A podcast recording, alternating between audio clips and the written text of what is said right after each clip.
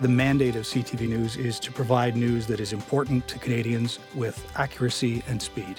Our head offices are in Toronto, the largest market in Canada, North America's most multicultural city. We have more than 25 local stations across the country, and we have bureaus in key capitals around the world with more than 1,000 employees. Two years ago, you had to carry large packs around with you of tape recorders and cameras when I look at the iPhone and the iPad and I see what it can do for our network, it's magical. It's like putting a mobile truck in the hands of every one of our crew members.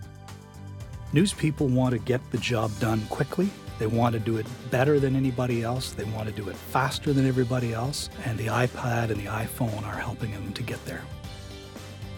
What we wanted to do was to grab the HD video that the iPhones are capturing and send it wirelessly into our networks without the need of a satellite truck and maintain the HD quality that the iPhone captures. And we do it all through the iPhone with the iGateway app we developed internally. In a breaking news situation, our crews determine whether we're going to be able to get a satellite truck to them in time for broadcast. And if that satellite truck is not going to get to them in time, they can pull out an iPhone, capture that breaking moment, and send it back to the station immediately so that we can use it to air. Given the fact that we were able to develop the iGateway app from an idea to a completed app within a matter of weeks, that speaks to how smooth the development process can be.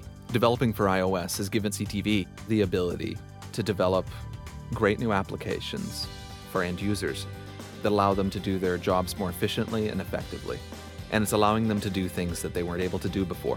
Other third party apps contribute to the success of CTV News. Our chopper technician has the ability to look at current weather information, maps, and many other tools on the iPad which will help him do his job. The CTV mobile crew can use an app called Dish Pointer Maps, and it will draw an arrow from the physical location of the truck to the direction of the satellite so they can see exactly in the direction they should be pointing. What Streambox on iPad presents CTV News is the ability to arrive on scene and make the decision to stream live video. The viewer is seeing what our crews are seeing right at that moment. iPad and iPhone make a huge difference in how we gather news.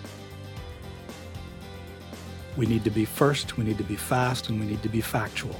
There's no doubt in my mind that what the iPhone and the iPad gives us in terms of speed and economy is absolutely priceless.